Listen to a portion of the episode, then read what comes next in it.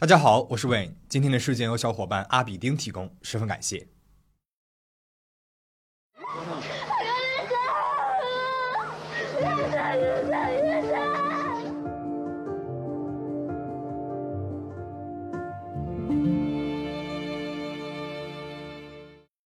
新庄市位于日本山形县的东北部，它处于群山包围的盆地中，有着最上峡、鸟海山等一批自然美景，是日本非常有名的旅游城市。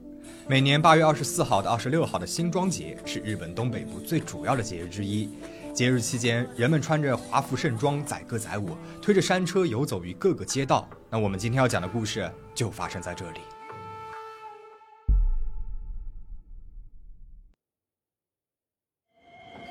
一九九三年一月十三号下午四点左右，山形县新庄市依然飘着雪。当地儿育幼儿园的园长儿育昭平将最后一个孩子送了回家，繁忙的工作总算是告一段落了。在简单的打扫过后，一家人围在了餐桌前，等待在学校桌球部练习的二儿子返家。二儿子儿育有平十三岁，还在读初中一年级，是学校桌球部的成员。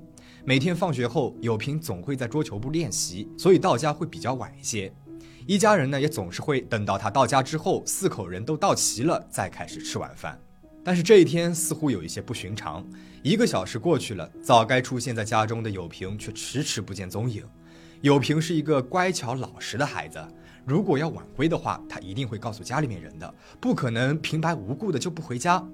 家人们呢也越想越不对劲，而玉昭平感觉一定是出了什么事儿，便打电话给学校的教练。但是教练说，有平练完球之后就走了，他还以为他早就到家了呢。通完电话后，教练立马召集了一些还留在学校的老师，一群人分配好了区域，在有平就读的明伦中学展开搜索。由于明伦中学并不算太大，搜索很快就有了结果。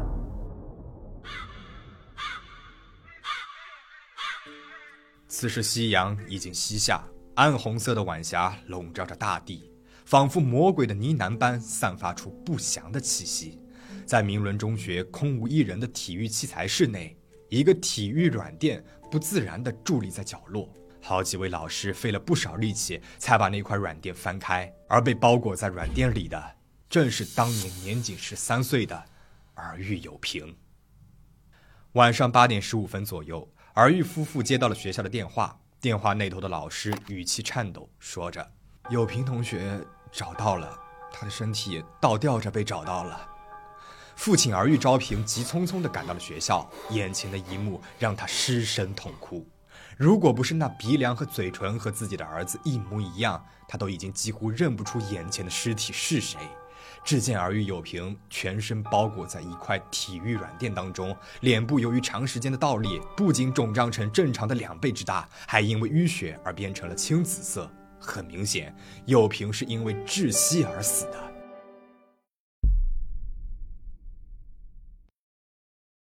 惊慌失措的老师们立刻报了警。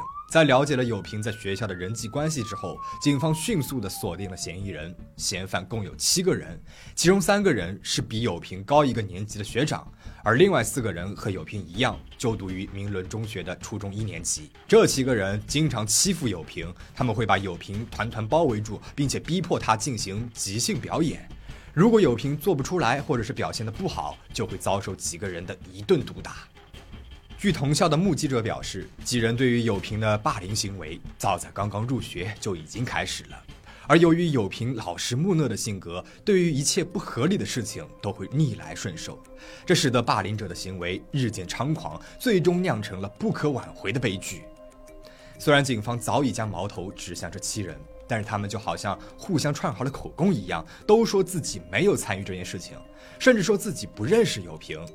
一直到一月十七日，案发后的第四天，一名女警打破了僵局。这名女警曾经辅导过嫌疑人之一的 A 同学，A 同学把她当作是自己的母亲一样。在女警的诱导之下，A 同学就像是崩溃了一样，将杀害友平的情形全盘托出，同时他也指认了当时在场的其他六位同学。A 同学说。那天，他们几个人把友平带到了体育器材室，并且如往常一样要求友平进行即兴表演。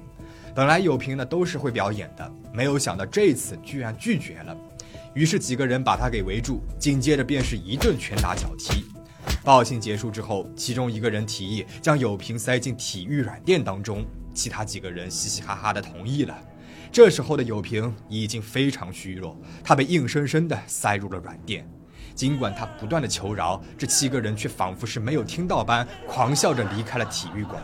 而可怜的儿玉有平被塞在了厚重的体育软垫当中，动弹不得，在极度的痛苦与绝望之中，渐渐窒息而亡。离开体育馆后，A 同学与其他两名加害人仿佛什么都没有发生般，悠闲地打起了篮球。下午五点左右，A 同学离开学校，并与女友开心的约会。当女警问起为什么放任受伤且被囚禁的儿玉有平不管时，A 同学回答道：“说我以为其他人会去找他的。”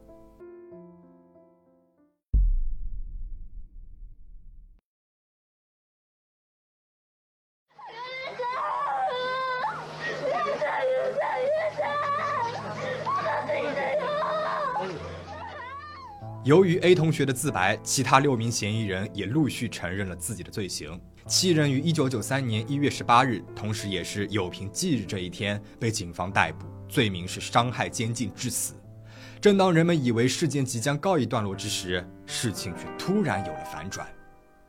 原告所说的都是谎话，事实上，这些少年根本就不认识受害者。当天，被告完全没有进入器材室，他有充分的不在场证明。自1993年1月25日起，在律师的帮助下，被告七人开始全面翻供。他们再次重申自己不认识友平，且拥有不在场证明。其中有一名被告律师甚至声称，友平是自愿进入软垫之中。换句话说，这是一起自杀案件。诉讼持续了一整年，最终七个人依然被判有罪。但是由于少年法的规定，他们无需负任何的刑事责任。只需要受到保护管束，以辅导取代刑罚。一九九五年，有平的父母对新庄市与七名加害人提出了民事诉讼，求偿一亿九千四百万日元。这里补充一下，因为新庄市地方法院对于判决一直是摇摆不定，所以有平的父母对新庄市政府也提起了诉讼。虽然一开始以事件性不足为由而被驳回，但是最终有平的父母在十年后的二零零五年取得了胜利。七名加害人合计需赔偿五千七百六十万日元。不过，事件进行到这里还远远没有结束。根据儿玉家律师的声明，好不容易花了十年打赢官司的儿玉夫妻，一直到二零一五年都没有收到过一分一毫。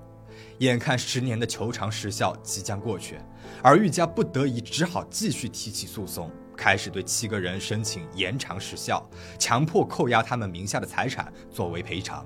夫妻儿玉昭平曾经表示：“我以为随着加害者年龄的渐长，到了他们也有孩子的时候会有所反省，但是显然他们完全没有悔过之心，因此我要继续提告。”虽然最终通过扣押加害人的财产得到了巨额的赔偿，但是儿玉一家失去至亲的痛苦却永远无法弥补。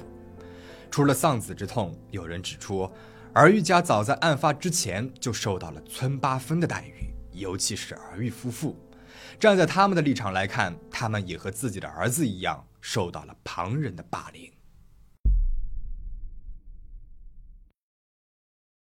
日本重视集体和谐、集体利益，这造就了他们国内极低的犯罪率，但是在光鲜亮丽的外衣下，却隐藏着极大的社会成本。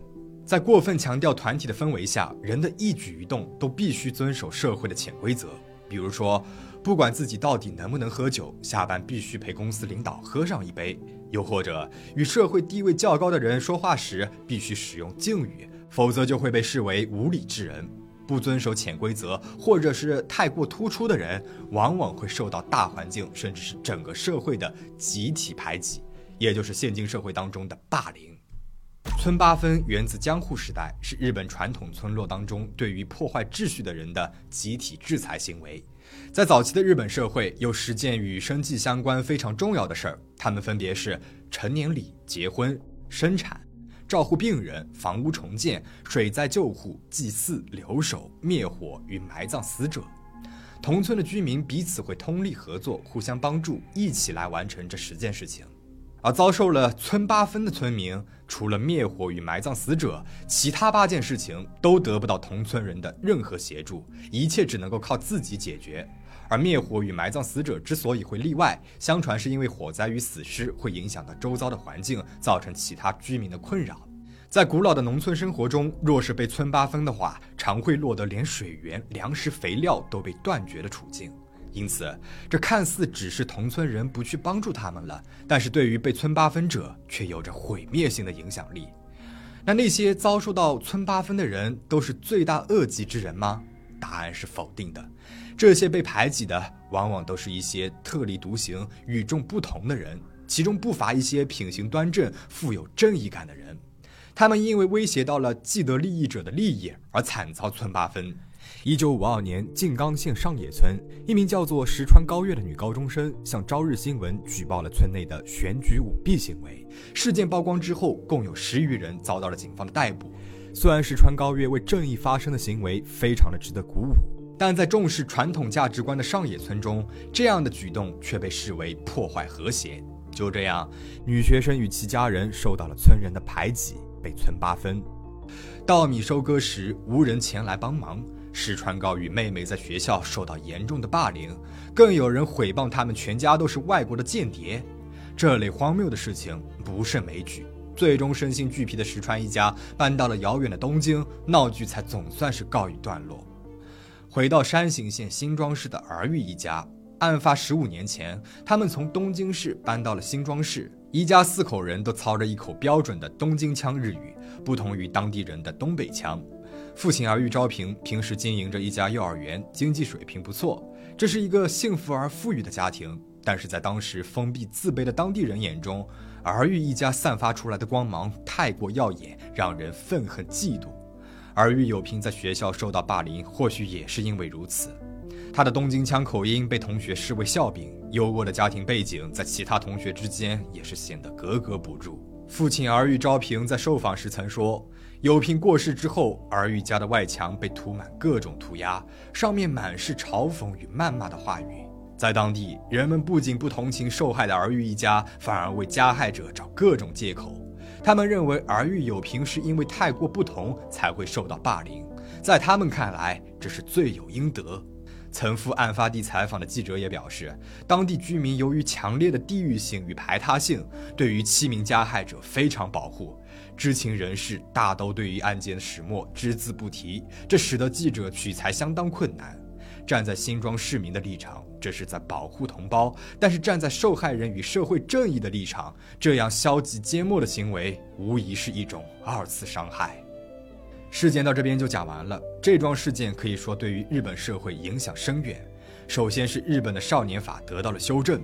前面我们提到，七名加害者因为少年法的保护而免于受刑罚的判决。以此事件为契机，日本政府修正了少年法，并且推动了少年犯罪严罚化。这类由未成年人实施的重大犯罪，终于得以受到应有的判罚。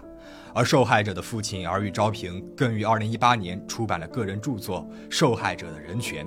其次，以这个事件为原型拍摄的电影于2020年上映。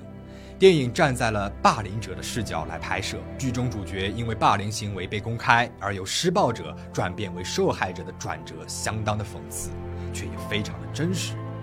而在这起事件之后，原先在日本被视为禁忌话题的霸凌开始被广泛讨论。孩童也开始接受了同理心的教育，口音不一样又如何？家庭背景不一样又如何？唯有培养同理心，才能够对各式各样的人感同身受，才能构筑平等和平的人际关系。近期以霸凌为题材的日剧、动漫日渐兴盛，如《三年 A 班》《深之行》等等，在明星大众媒体的推波助澜之下，霸凌的话题也得到了更多人的关注与重视。希望在不久的将来。世上所有人都能够在健全的社会当中安心的做自己，安心的做一个合群却又独一无二的自己。你对霸凌这个话题有什么想说的吗？